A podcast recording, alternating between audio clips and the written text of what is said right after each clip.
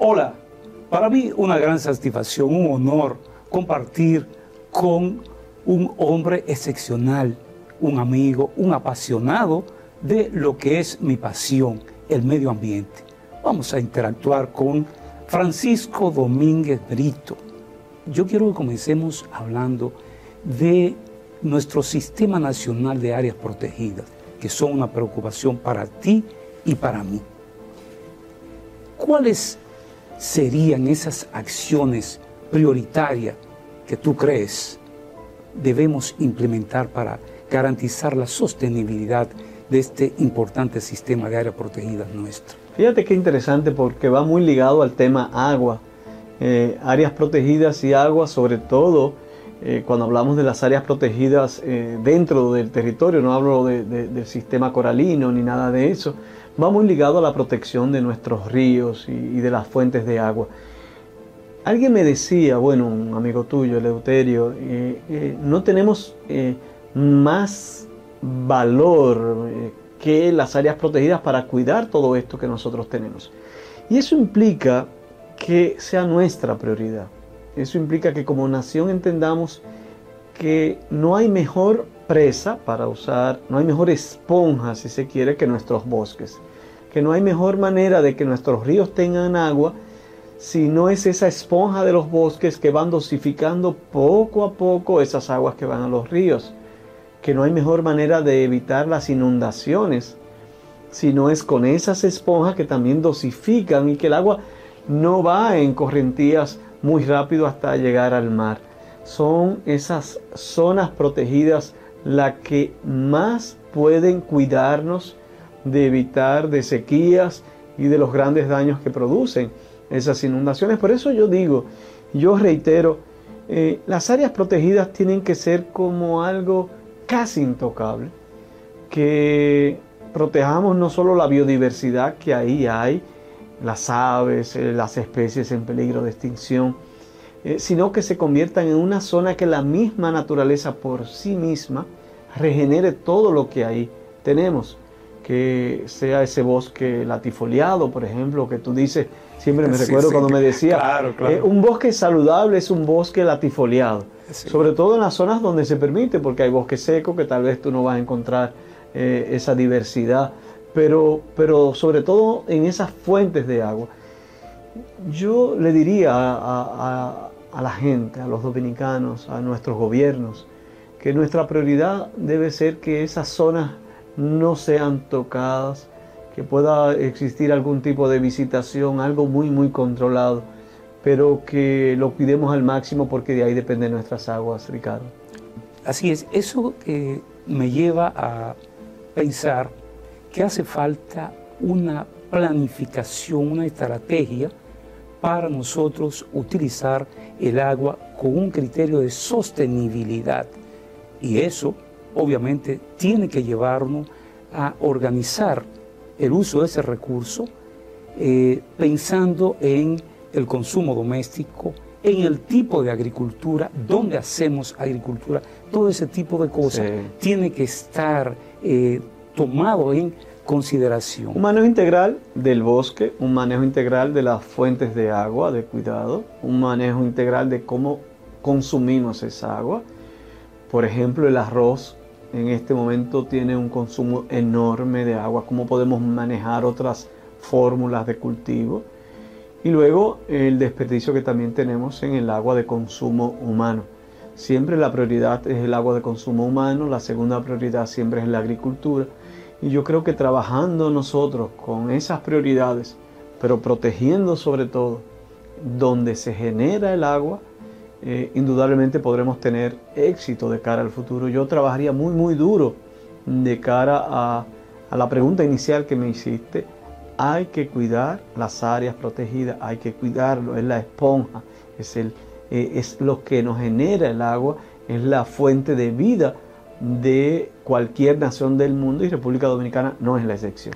Fuente de vida. Y es que realmente el agua es la base de la vida porque es elemento fundamental de las plantas y las plantas son la base para la vida en el planeta. Por ejemplo, no es la cantidad de lluvia que es la madre de las aguas, Valle Nuevo, eh, pero no es la cantidad de lluvia lo que la hace ser la madre de las aguas, es el rocío constante que se condensa al contacto con los árboles y con las hojas y va produciendo esas pequeñas gotitas, infiltrando, ahí vienen los manantiales, de los manantiales los pequeños riachuelos y luego los grandes ríos que tenemos. Si nosotros deforestamos eh, Valle Nuevo, no habrá condensación de esa agua. Y, nunca olvido una gente que fuimos tú y yo, que nos decía hace 40 años, para ir a Valle Nuevo había que ir con,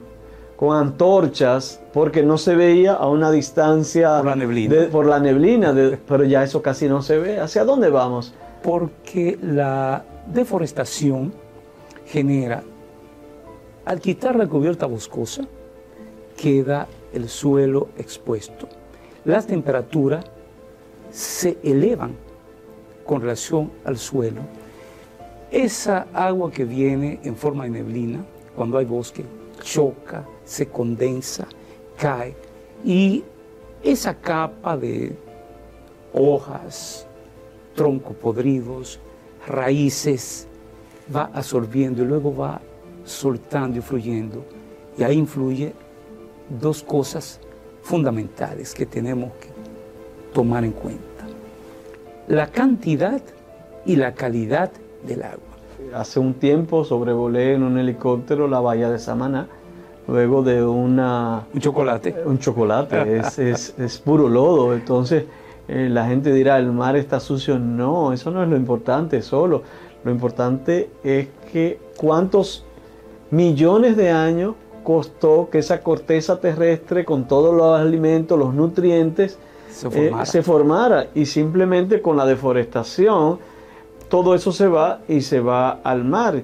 Y ahí viene otro tema que podemos trocarlo más adelante. Eso viene con todos los fertilizantes y con todo eso. y ahí viene todo el caos que también nosotros bueno, Es, es, es otro aspecto que me gustaría tu opinión por ejemplo, ahora aquí se habla mucho de las algas que vienen a Bávaro, a Punta Cana cada año y se llena de todo. Pero la gente tiene que entender que el Amazonas en Brasil, eh, todos los cultivos y esos nutrientes que se usan para el cultivo allá, también las lluvias lo están arrastrando y están llegando al mar. Y esas algas están sobrealimentadas de esos nutrientes. ¿Y por qué dicen, y, y por qué hay tantas algas ahora? Bueno, antes había, lo que no había en la cantidad con el calentamiento y con el cambio climático, más los nutrientes, lo que estamos observando es una gran cantidad de algas. Y hoy el turismo de Cancún, de Jamaica, de Dominicana se ve sumamente afectada. Y lo mismo está sucediendo eh, en las costas nuestras. Hablamos de Samaná.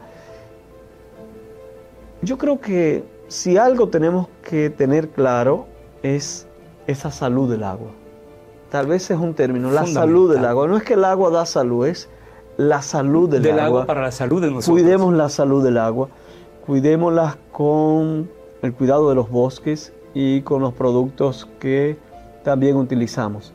Eh, basta ya de una serie de productos tan contaminantes, un tipo de agricultura que tampoco genera ni las riquezas ni los recursos necesarios para compensar lo que estamos destruyendo. Y hagamos del agua tal vez la simbología de por qué cuidar el medio ambiente. Francisco, yo conozco muy bien tu sensibilidad hacia los demás.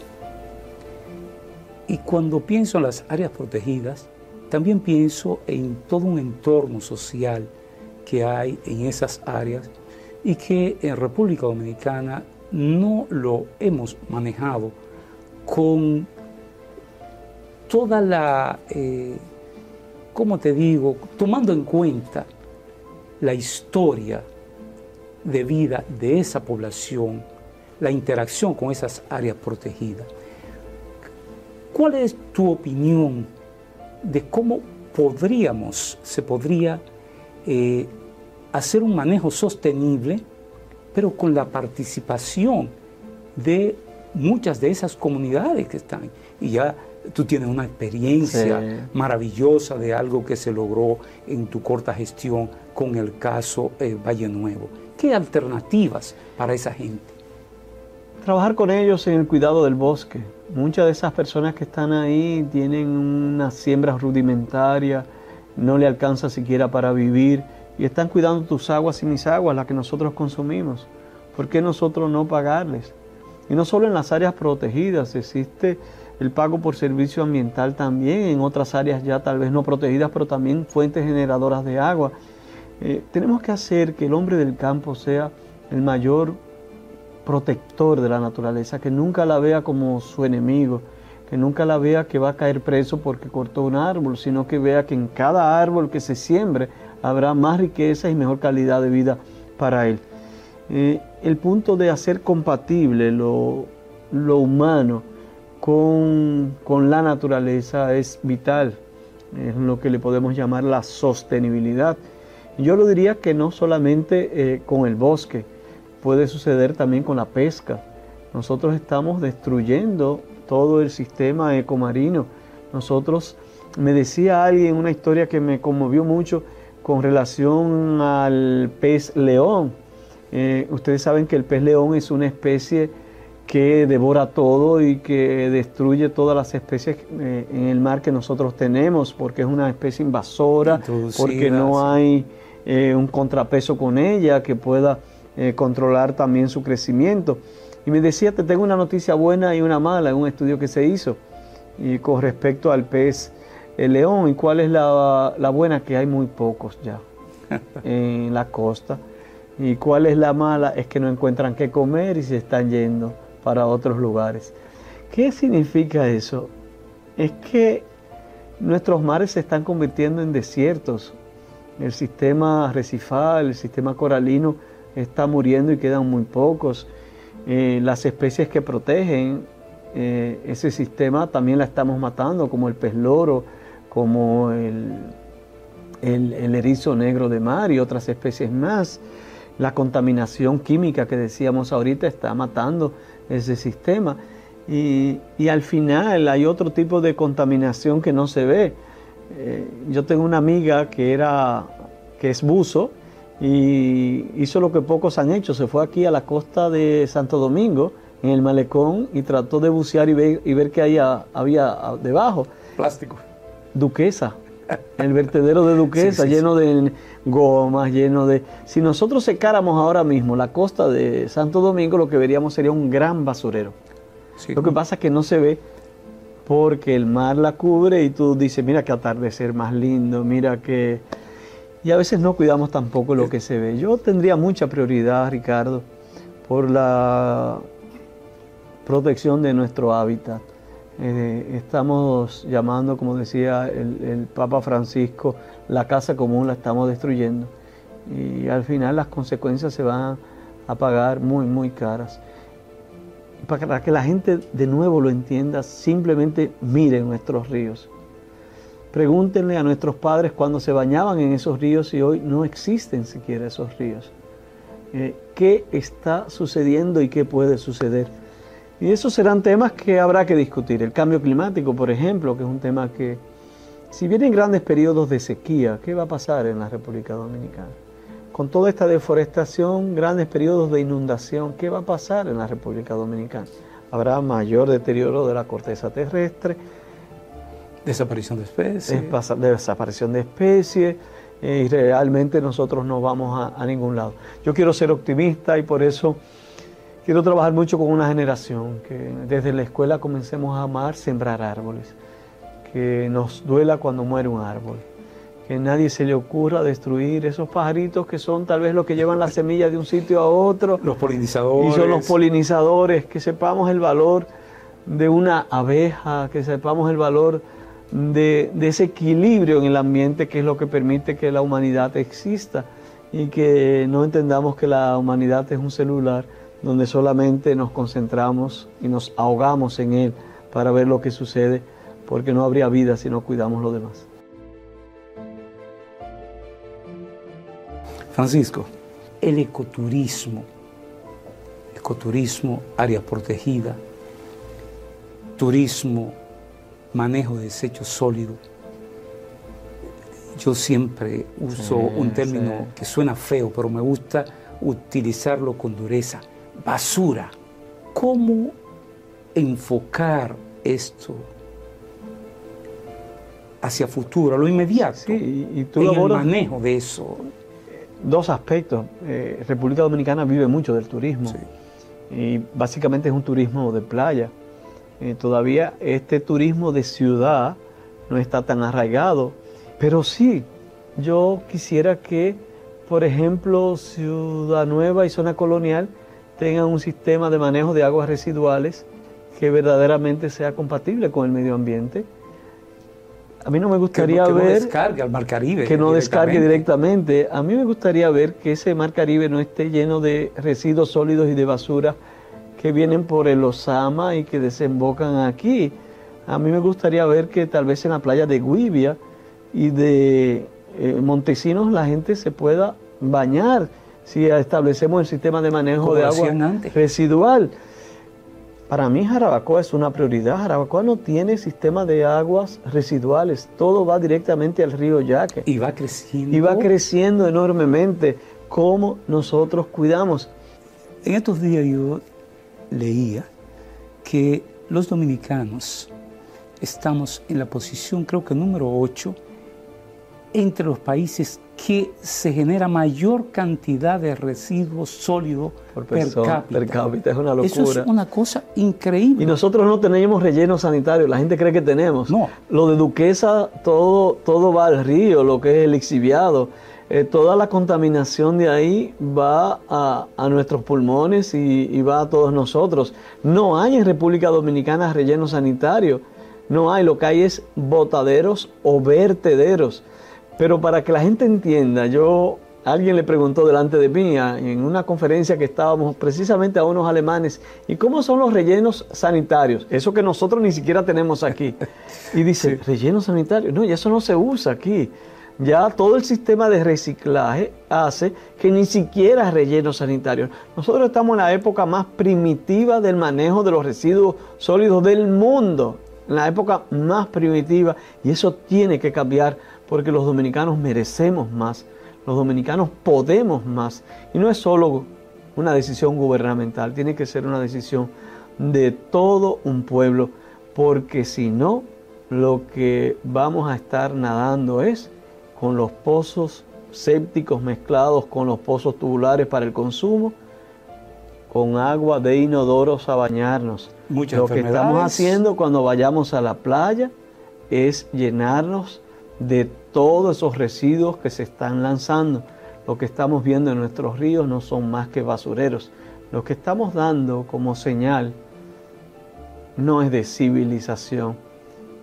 Y eso tiene que cambiar y tenemos que trabajar para cambiarlo. Francisco, los residuos sólidos, tu opinión, ¿cómo se puede manejar esto que además tiene valor económico? ¿Cuál es tu opinión al respecto?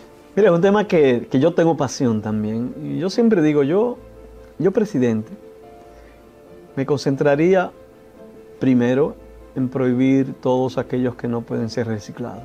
Es posible que FON, maltas, bebidas energéticas, todas aquellas que tienen una laminilla que en este momento no pueden ser recicladas, tiene que haber un plazo. La ley no lo hizo y eso fue una gran falla de la ley sobre residuos sólidos. Pero tal vez esa es coyuntural y era más fácil. Yo, presidente, me abocaría a trabajar con la más difícil, la que no se ha intentado en República Dominicana la que Europa lleva años desarrollando y Estados Unidos y la que los dominicanos cumplimos en Estados Unidos o en Europa cuando vamos. Empecemos a educar en la acción y en la conciencia para reciclar en nuestras casas. ¿Qué yo haría? Yo empezaría sobre todo con los lugares donde sea mucho más fácil para ir gradual. Es un programa 10 años que Félix Germán, por ejemplo, un amigo que yo tengo que vive en Gascue, él puede perfectamente los lunes, los miércoles y los viernes solamente sacar la basura orgánica y que los martes y jueves me saque la inorgánica. ¿Qué es la orgánica? Es el arroz que quedó, las cáscaras de plátano, el guineo, lo orgánico, lo, lo que se pueda. Y que eso vaya a un destino diferente a los destinos normales que nosotros tenemos, que es un vertedero abierto, como es en el país entero, donde va todo.